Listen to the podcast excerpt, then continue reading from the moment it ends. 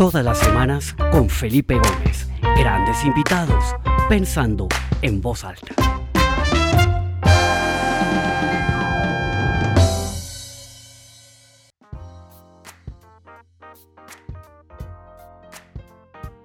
Bueno, bienvenidos a todos a esta nueva edición de eh, mi webinar Pensando en Voz Alta. En esta oportunidad eh, tengo a un gran invitado que está en eh, Guadalajara, México. Se llama Jesús Cochegruz y es un colega conferencista con quien, con quien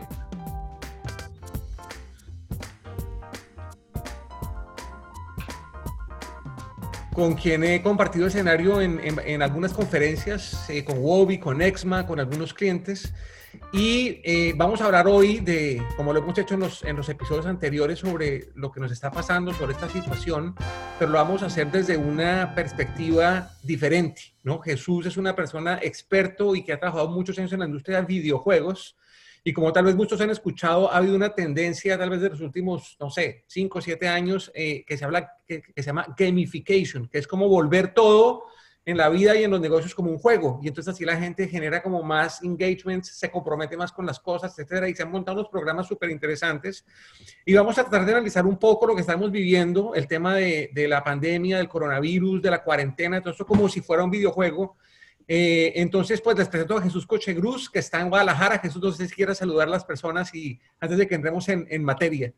hola a todos, ¿cómo están? Este, antes que nada, gracias Felipe por la invitación. Eh, también les comparto, Felipe es un querido amigo, nos conocimos hace ya buen rato y bueno, coincidimos frecuentemente.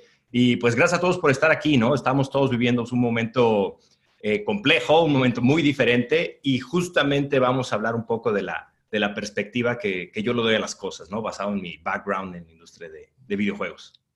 Excelente, Jesús. Pues bueno, eh, la idea es que cumplamos con la media hora, con la que tenemos siempre, eh, terminar a la una en punto. Entonces, eh, pues Jesús, tuve una conversación breve con él ayer y, me hablaba que un juego tiene como, como siete dimensiones o, o, condiciones para que sea un juego, digamos, que agarra a la gente, que la gente se compromete con el juego, que son primero un timer, o sea, hay un tiempo, un tiempo limitado, hay una serie de desafíos muy importantes con los que uno tiene que cumplir, hay unos currencies o unas monedas, pueden ser las moneditas, pueden ser los corazoncitos, etcétera, etcétera. Hay un ambiente alrededor de todo esto, hay unos monstruos que atacan y que son peligros para, para la persona que está jugando, hay unos héroes también y claro, hay un propósito, ¿no? Entonces vamos a ir uno por uno por estos siete dimensiones para que Jesús note un poquito su visión de cómo esto se podría asimilar a un juego. Yo anoche pensando, creo que sería un juego hasta muy interesante. Sí, no, no, mira. para eh, salvar el mundo. Básicamente lo que estás hablando, eh, digo, hay muchas estrategias. Yo hablo de las estrategias que usamos en videojuegos para generar engagement. Hay un área que se llama diseño de videojuegos que se encarga de la mecánica, de las estrategias, de la psicología, para que tú como jugador te enganches a ese juego y quieras jugarlo, ¿no? Eh, y quisiera arrancar justamente en este momento hablando de una situación muy particular que tenemos en los videojuegos, que es la capacidad de hacer una pausa.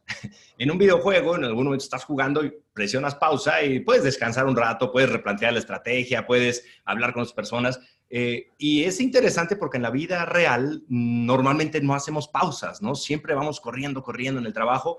Y hoy nos estamos enfrentando a una pausa, ¿no? El mundo tuvo que presionar pausa, la economía tiene que presionar pausa por esta situación llamada coronavirus COVID-19 y justamente, bueno, de ahí lo quiero tomar para qué vamos a hacer con esta pausa, ¿no? ¿Cómo aprovechamos esta pausa llamada cuarentena, tanto en nuestra vida personal como en nuestra vida profesional? Y bueno, vamos arrancando eh, a hablar de las estrategias, ¿no? Excelente, Jesús. Eh, Buenísimo, porque hablemos del timer, porque al final, pues, al igual que todos los juegos, esto es una carrera contra el tiempo. Y yo creo que todo, esta, todo este esfuerzo de la cuarentena, de cumplir disciplinadamente con la cuarentena, es para para, para, que esto, pues, el tiempo, digamos, de, de, el impacto en, en, en términos de, una línea de tiempo se, se, se, reduzca lo más posible.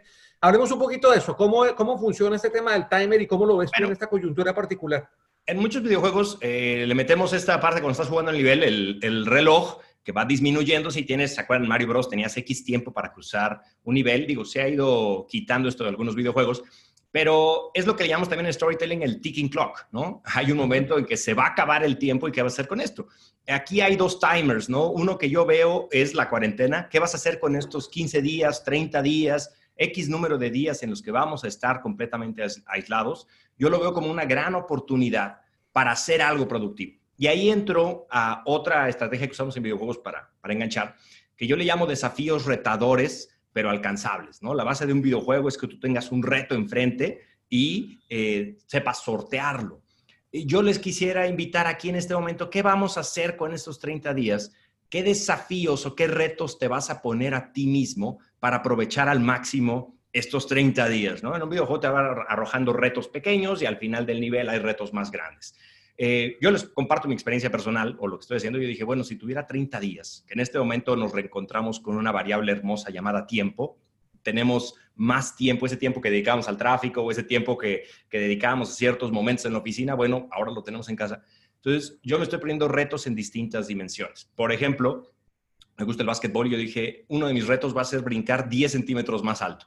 ¿Y qué tengo que hacer para brincar 10 centímetros más alto? Entonces me empecé a meter una rutina todos los días, una rutina de ejercicio que es en la parte de salud eh, y decir, voy a hacer esto todos los días para brincar más alto. En términos eh, de conocimiento, ¿no? Oye, ¿qué? Eh, les digo, esto se aplica al ámbito personal y al profesional. Yo agarré y dije, bueno, yo siempre he querido aprender de esta área. Y entonces, luego, luego me inscribí a un curso online. De hecho, por ejemplo, tú me recomendaste uno, un summit que tenía que ver con social media. Y entonces empecé a capacitarme para el lado profesional en eso y en el lado personal, que me gusta mucho el arte, bueno, me metí a un curso de diseño de personajes con arte digital, ¿no? Entonces, con esta pausa, con este tiempo, ¿qué retos y desafíos te vas a poner a ti mismo, ¿no? ¿Cómo vas a aprovechar al máximo para generar un, un crecimiento, ¿no? Y hay otra dimensión del tiempo muy importante que es la de la pandemia como tal. O sea, yo creo que el, el, digamos, el objetivo de la cuarentena, como decía ahorita, es, es tratar de, de, de disminuir o desacelerar la rata. exacto, aplanar la curva, que haya menos contagios, etcétera. Esa es una variable de tiempo importantísimo. Yo creo que todos la tenemos que tener muy clara y ser muy disciplinados en eso, porque al final de eso depende que eso sea más corto o más largo, ¿no? Exacto, entra la otra parte de, de empatía y de solidaridad, ¿no? Este tiempo tiene una razón de ser por la las etapas de gestación de este virus y de esta enfermedad, bueno, el lograr este aislamiento entre todos, bueno, todos sabemos que está disminuyendo la curva de contagios, ¿no? Es, es eh, no sobrepasar el sistema médico, el sistema de salud, y si nosotros nos encerramos en casa, bueno, dicen por ahí que todos nos vamos a contagiar en un momento o en otro, pero eh, lo hacemos más escalonado, ¿no? Y la otra parte del tiempo es también, ¿qué va a pasar después de esto? ¿no? Todos sabemos que viene una recesión económica, que viene eh, una situación difícil. Y aquí voy a aprovechar para insertar eh, otra de las estrategias o algo que usamos en videojuegos que se llama tus mapas de avance, ¿no? Tú en un videojuego tienes objetivos muy claros, pero tienes un mapa, ¿no? Y sabes dónde estás parado y hacia dónde vas a ir. Y en ese mapa puedes ver qué, qué retos, qué desafíos, qué monstruos vas a enfrentar, ¿no? Todos tenemos claro ahorita el monstruo que viene o el gran desafío que viene que se llama recesión económica. Muchos de nosotros, tú y yo, que estamos en la industria de eventos, bueno, vimos una cancelación total de eventos, o sea, ingreso igual a cero. Entonces, oye, ¿qué vamos a hacer? ¿Cómo nos vamos a reinventar? ¿Cómo vamos a planear? Por un lado, en el ámbito profesional, ¿qué estrategias vamos a usar para para poder ir levantando esa curva una vez que esto vaya cediendo la situación económica. Y, y por el otro lado, es eh, cómo vamos a prepararnos nosotros a, nivel familiar en nuestra situación económica. ¿no? Yo creo que todo mundo tenemos que hacer una revisión de nuestro mapa familiar, de nuestra economía familiar y decir, oye, cuáles son nuestras etapas para poder enfrentar esto, porque, porque va para largo, ¿no? Esto es una situación, desde mi punto de vista, para un año, por lo menos, de, de recuperación económica a nivel macroeconómico, ¿no? Entonces, esa de sí, como mínimo, como mínimo. Y hay otro, y, el monstruo, pues obviamente está el monstruo de la recesión económica, pero está el monstruo del coronavirus, ¿no? Que ese es el monstruo mayor que tenemos que vencer todos, ¿no? Exacto. Eh, y uno ve, digamos, las estadísticas, las noticias, la tasa de contagio y todo eso, y es, y es eh, un poco choqueante, ¿no? Porque uno ve esto que va avanzando y va tomando unas velocidades en algunos sitios, Nueva York, Nueva Orleans, lo que está pasando en Italia, en España, ¿no? Es, es complejo. Eh, ¿Cómo maneja uno esos desafíos? Eh, ¿Cómo enfrenta uno esos monstruos? Ese monstruo en particular del virus, ¿cómo lo podrías hacer analogía con el juego? Mira, eh, yo cuando hablo de los monstruos, digo, en un videojuego hay muchos monstruos, ¿no? Algunos son pequeños, algunos son grandes, el monstruo al final del nivel es más difícil de enfrentar y la primera vez que te enfrentas al monstruo, el monstruo te da un puñetazo en la cara, te mata y tienes que volver a decir, oye, ¿cómo lo enfrento? ¿Qué estrategias necesito? ¿Qué armas necesito? ¿no? Eh, y siempre hablo de monstruos externos, internos, monstruos que están allá afuera, que no podemos controlar. En este caso, lo que está pasando, el, el, coronavirus es uno de los monstruos que hay que enfrentar. La situación económica es otro monstruo y hay monstruos internos que viven en nuestra cabecita, ¿no? Entonces, hablando específicamente del coronavirus, pues ahorita no nos queda otra más que aislarnos, ¿no? Así es, mucha gente sobre todo jóvenes, están, desde mi punto de vista muy personal, subestimando y dicen, no, a mí no me va a dar nada, a mí no me pasa nada, o solo dicen, ay, sí, pero solo se muere X porcentaje de la gente y se mueren los de edad eh, mayor. Pues sí, ¿no? Pero en un país como Italia las cifras andan por el 7 u 8% porque es un país con gente de mayor edad, ¿no? Para mí es un número muy alto, ¿no? Y, y no es solo porque a ti no te vaya a dar, es porque cuando tú te contagias también te conviertes en una entidad de contagio, ¿no? Entonces hay que meter un poco de empatía. Entonces este monstruo para enfrentarlo, yo creo que se requiere empatía, se requiere solidaridad, se requiere pensar en el otro y decir, bueno, todos juntos se necesita de la unión, decir, en este momento hacemos un esfuerzo, detenemos, hacemos una pausa durante 15 días, es la forma de enfrentarlo y es una cuestión matemática. Yo como ingeniero les digo, el crecimiento exponencial de la enfermedad es el gran riesgo. Así que si tú contagias a muchísima gente de un trancazo, no va a haber sistema de salud que lo soporte, ¿no? Digo, tú vives en, Estados Unidos, aunque eres eh, colombiano, pero a mí me preocupa mucho nuestros países latinoamericanos, que dices, si hay una explosión eh, exponencial eh, demográfica de esta enfermedad, va a ser una situación muy crítica para, para nuestros países. Entonces, a este virus hay que enfrentarlo con paciencia. Absolutamente, absolutamente. Y hay una cosa muy interesante que tú dices, y es cómo enfrentar ese monstruo, ¿no? Y las estrategias que uno va elaborando en su mente y en su actuar diario. Y hace poco leía un artículo de, alguien que dijo, es que la estrategia tiene que ser no como si uno estuviera sano y estuviera evitando contagiarse, sino más bien como si uno estuviera contagiado y estuviera evitando contagiar a los demás. Esa es la mentalidad, esa es la estrategia que tenemos que asumir, ¿no es cierto? Sí, porque mucha gente dice, ah, yo, no estoy contagiado o yo ya me contagié, ¿no? Entonces, este, no, es una cuestión de eh, solidaridad, ¿no? Y es, es eh, ser consciente. Yo creo que vivimos en un mundo, en una economía donde hoy más que nunca se requiere pensar en comunidad, ¿no? Eh, yo siempre hablo de que medimos mucho a las empresas por el éxito económico y hay que empezarlas a medir por el impacto que tenemos en la comunidad también, ¿no? El éxito no es solo la dimensión económica y yo creo que nuestra presión humana de éxito tenemos hoy más que nunca que pensar en los, en los demás, ¿no? Y también con lo que viene, el otro monstruo, el monstruo económico. Eh, yo hago un llamado, hay muchas empresas que la verdad se están poniendo las pilas, que están apoyando. Eh, me comentaba un buen amigo que Rappi, por ejemplo, ha tenido concesiones, él tiene un restaurante, imagínate los restaurantes cómo les ha pegado esto, y Rappi ha tenido concesiones muy buenas con ellos, ¿no? En cambio, la plaza eh, que les cobra la, la, renta no les está haciendo ninguna concesión, ¿no? Entonces, ¿qué va a pasar si no hacemos ese pensamiento de comunidad? Pues mientras uno siga sacando dinero ahí, queriendo mantener eh, esa salida de dinero de las rentas o, de los cobros que están haciendo, pues eh, ahí empieza la fuga, ¿no? Y se va como cadenita. En cambio, si todos decimos, bueno, mira, te voy a cobrar únicamente los gastos, este, vamos a mantenernos todos, podemos mantener trabajos, podemos mantener este, los sueldos de la gente o los, empleos, ¿no? Hay aerolíneas que están haciendo recortes eh, en sueldos por un rato con tal de mantener esto, ¿no? Todos tenemos que tener esa, esa conciencia. Y, si alguien rompe ese sistema, la cadena es tan débil como el más débil de los eslabones, ¿no? Totalmente, totalmente. Jesús, hablemos un poquito de las, de las monedas, del currency, ¿no? ¿Cuáles son esas moneditas de oro en esta carrera? Pues por supuesto, salvar el mayor número de vidas, salvar el mayor número de vidas posibles, etcétera. ¿Qué, ¿qué se te ocurre ahí en ese sentido?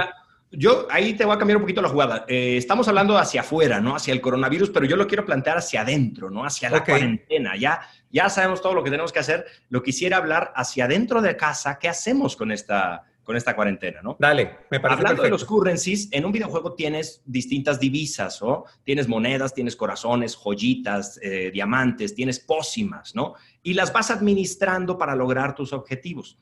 Aquí, eh, transmitiendo esto a la vida real, bueno, en este caso el currency o la divisa moneda o dinero, pues en muchos casos como el nuestro se va a cero, en otros casos van a tener eh, su sueldo la gente, pero a futuro hay que, hay que, hay que manejarlo, hay que plantear ese, ese currency, pero está el currency de los corazones, ¿no? Eh, creo que es una buena oportunidad para fomentar relaciones en familia. Yo les hablaba de los retos y los desafíos, aquí también dijimos, bueno, vamos a jugar al menos dos veces por semana juegos de mesa, ¿no? Con la familia, con los niños, ya que estamos todos aquí.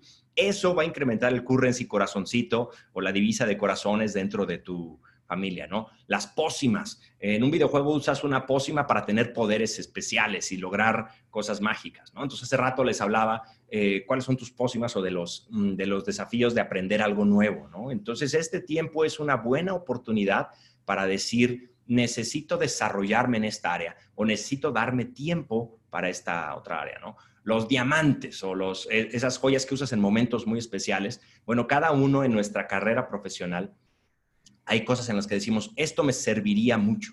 Tenemos que empezar a trabajar en esas cosas listas y tenerlas listas para cuando ceda un poco la, la crisis del coronavirus, sacarlas. Nosotros, por ejemplo, yo estoy trabajando mucho en decir, oye, ¿cómo, cómo planteamos nuevos temas? ¿Cómo, cómo, o, la parte de mi libro, ¿no? Escribir el libro. ¿Qué, qué diamantes puedes ir preparando para que en cuanto ceda la crisis, tenerlos, tenerlos listos, ¿no? Hay muchas dimensiones de la vida. Yo los invitaría a que cada uno viera sus dimensiones de su propia vida, la personal, la salud, el conocimiento, eh, ¿cómo se llama? Eh, las reparaciones que tienes que hacer en casa, ¿no? La, la parte funcional y operativa.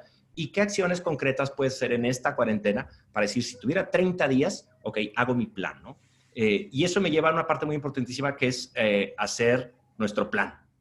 Es muy importante aprovechar tal vez estos primeros días de la cuarentena en tener un plan claro para qué vamos a hacer durante estos 20, 30 días y qué vamos a hacer en los siguientes días, ¿no? Y es importante hacer una junta con tu pareja o una junta... Eh, Absolutamente. Varias personas en la casa, dedicarle dos horas a decir, este es nuestro plan de ataque, esta es nuestra estrategia de ataque ante la situación.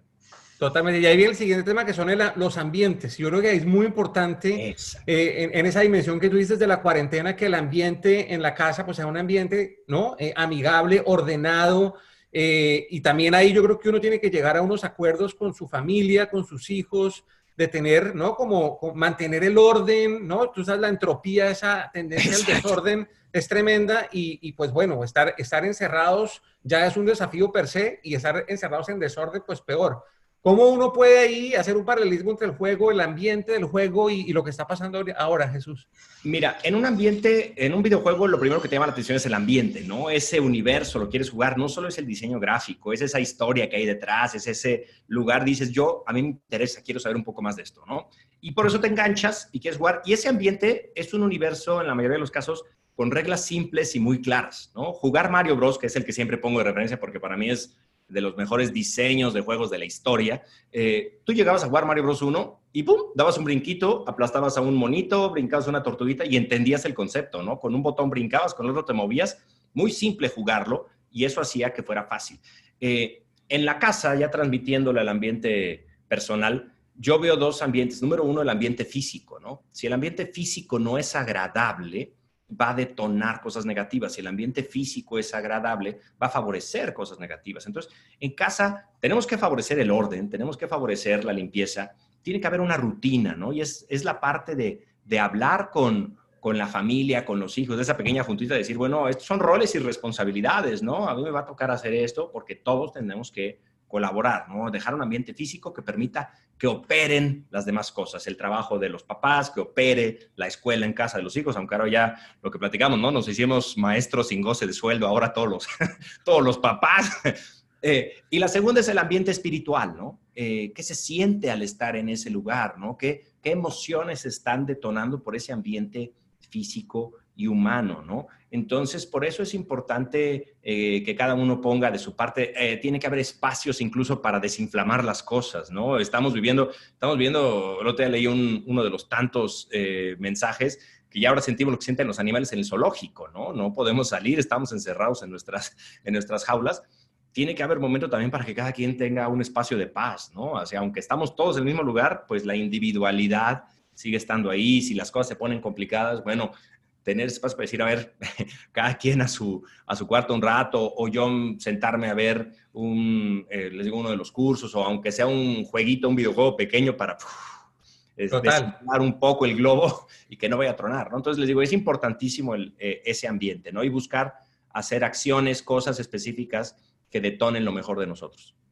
Me gusta este, este, esta estrategia que viene, que es la de los héroes, ¿no? En los, en los, en los videojuegos siempre hay héroes Y bueno, pues aquí en esta situación, digamos en la externa, hay unos héroes absolutamente relevantes que son los médicos, las enfermeras, la gente que está en los hospitales. A mí, mejor dicho, me les quito el sombrero, toda mi admiración. Eh, pero yo creo que también todos nos tenemos que convertir en héroes de alguna manera. No tenemos que ver cómo ayudamos al vecino, cómo ayudamos a alguien que vive cerca que necesita ayuda, cómo nos y, esto lo hemos hablado en todos los webinars que he tenido con todos mis invitados, cómo nos unimos, cómo, cómo hacemos una fuerza colectiva, ¿no?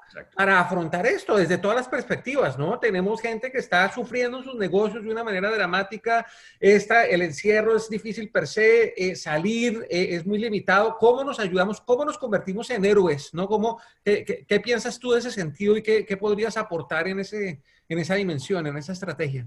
Sí, mira, eh parte de lo que yo digo siempre en las charlas cuando hablo del héroe, lo que digo es, en un videojuego tú entiendes una cosa y es que el único y absoluto responsable del éxito o del fracaso de tu videojuego eres tú, ¿no? Entonces, hablando de esta parte hacia adentro, tenemos que adueñarnos de la situación y adueñarnos del problema. La situación del COVID-19, del coronavirus, es de todos nosotros, ¿no? Y hay varias dimensiones para mostrar ese heroísmo. Una parte del heroísmo es esta parte de quedarse en casa y decir, uy, me voy a aguantar de salir, como tú lo mencionabas, ¿no? Simulo que yo fuera el contagiado y voy a aguantar de salir eh, para que no se disperse la enfermedad. Esa es la, básica que todo el mundo podemos hacer y ya con esa, y, hay gente que dice, ah, pues sí, pero mira, todo está vacío, está más a gusto, puede salir, pues sí, pero si todos pensamos de esa forma, destruimos el sistema, ¿no? Entonces, esa es una de las dimensiones. Otra de las dimensiones es hacia, hacia adentro, hacia casa, ¿no? ¿Qué eh, estás haciendo hacia tus, hacia tus hijos? Este proceso a mí se me hace importantísimo para demostrarle a tus hijos cómo reaccionas ante una adversidad, ¿no? Y cómo nos comportamos y el ejemplo que van a ver ellos en ti, ¿no?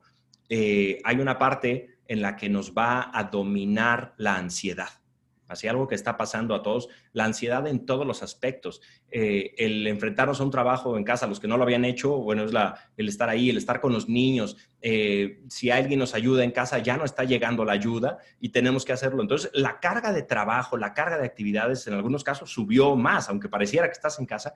Entonces, el heroísmo es cómo manejo mi ansiedad, cómo eh, distribuyo equitativamente o de una forma las tareas y esto para, manejarlo. Y la otra parte, bueno, que es hacia afuera, ¿no? Hacia otras personas. ¿Cómo, ¿Cómo vas a tener poses? Y no tiene que ser una pose heroica impresionante, no tienes, ya los héroes de aquí son los, como tú lo dijiste, los doctores, las enfermeras, los bomberos, la gente que está trabajando de frente, en el frente de batalla, ¿no? Pero el otro heroísmo es, si tú eres empresario, ¿cómo vas a ayudar a tu gente?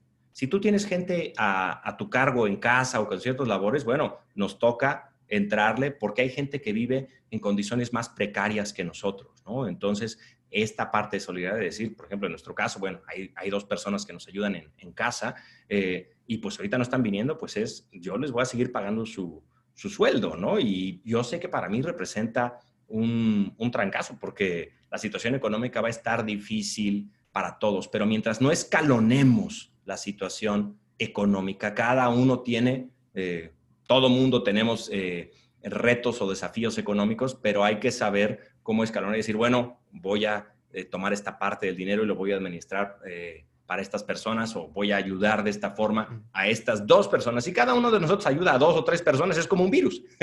es exactamente. Un virus positivo. Es un virus yo creo que ahí es cómo volvernos héroes todos, ¿no? Ese es el mensaje de fondo, nos volvernos héroes en lo pequeño y en lo grande, ¿no? Y esas dos personas van a ayudar también. Entonces, es esa cadena de ayuda con la dimensión económica, con la dimensión tiempo, con distintas, con estas currencies que les hablo, eh, que esa ayuda se va diseminando, ¿no? Pequeñas acciones. No es necesario hacer, los que están haciendo verdaderas cosas heroicas son los doctores y las, las enfermeras, los policías. Y uno ve heroísmo en todos los niveles. Aquí hay alguien escuchando este webinar que, que, que, hablé ayer, que está pasando por un momento complicado porque está, su negocio está siendo muy, muy afectado y me decía, vea, eh, ellos están en la industria de los restaurantes y están eh, pues teniendo que cerrar restaurantes, decirle a algunos de sus colaboradores que se vayan con la dificultad que eso, que eso implica. Y, me decía que veía cómo la solidaridad va cascadeando, ¿no? Porque esta es una empresa súper responsable socialmente que ayuda y va a seguir en la medida de lo posible apoyando a su gente. Y ellos eh, me decían, hay gente que se gana acá el salario mínimo, que está dispuesto a compartir su salario con los demás para ayudarles. Entonces, es una, yo creo que también es una cosa bonita que estamos viendo cómo florece un poco ese sentido de empatía, ese sentido de, de, ayudarnos a todos, unos a los otros, sin importar eh, nuestro, nuestro, nada, ni nuestra posición, nada, absolutamente nada. Es un, es un movimiento que está llevando a que la gente se conecte a ayudar. Yo creo que eso es muy valioso, ¿no? Sí. Oye, quería, hay una de las preguntas aquí que nos están haciendo que si podemos recomendar eh, websites para tomar webinars, ya sea sin costo. Eh, de entrada, bueno, hay una plataforma que se llama Wishpond, Wish, así como deseo, P-O-N-D, eh, y ahí hay muchos summits, mucha gente puede montar summits gratuitos. De hecho, hay uno, ahorita en el chat les podemos compartir algunos, eh, pero les digo, Wishpond tiene muchos summits. Eh, les recomiendo, por ejemplo, hay un sitio que se llama Doméstica, con K. Eh, todo lo que son cursos en las áreas de arte o en las áreas creativas de la industria en la que yo vengo. Digo, tampoco, no es gratuito, pero te cuesta mm, a veces 5 o 6 dólares un curso, ¿no? Y te avientas entre 2 y 6 horas de, curso. Está Masterclass, digo, también es por suscripción. Está Coursera. Hay muchos sitios allá afuera de hecho, Masterclass, Masterclass anunció ayer que saca una, una división gratuita.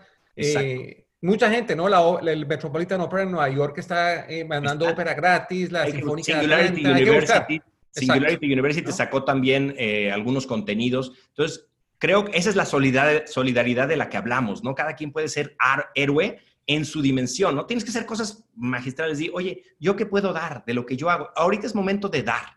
Si todos damos a través online o eh, esto va, va, a generar no un beneficio personal, un beneficio comunitario y eso nos permite mantener estable nuestra sociedad, nuestra, nuestra economía.